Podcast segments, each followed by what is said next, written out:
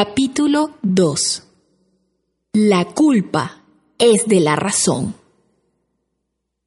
¿Estás optimista o frustrada? ¿Convencida que la felicidad es una decisión? Sí, yo sé que es así, pero ¿qué hacemos con los sueños no cumplidos? Con el repertorio de fracasos, bueno, llamados en psicología positiva aprendizajes, o con la transferencia de tus aspiraciones a la cuenta bancaria. En fin, lo que llaman realización. Me encantaría convertirme en una hada madrina, bueno, y no precisamente tuya, sino personal, para hacerlo todo sencillo y así engañar al cerebro que no estoy gastando energía y me deje vivir en paz. ¿Sabías que si no hubiésemos desarrollado el cerebro racional, fuéramos tan felices como los perritos? Si eres hombre, ¿te imaginas una mujer respondiendo como ellos? No importa lo que hagas o digas, siempre estará feliz y te recibirá moviendo la colita. Si eres mujer, ¿te imaginas que con solo un par de galletitas de premio ellos hicieran todo lo que quisiéramos? ¡Ay, qué belleza!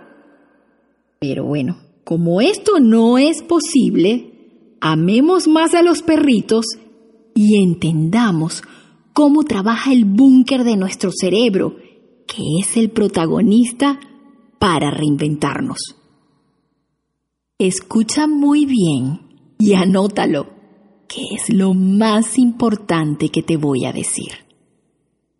La vida es una competencia de las que llaman alto desempeño, que requiere de un esfuerzo mental y físico y nos consume mucha energía.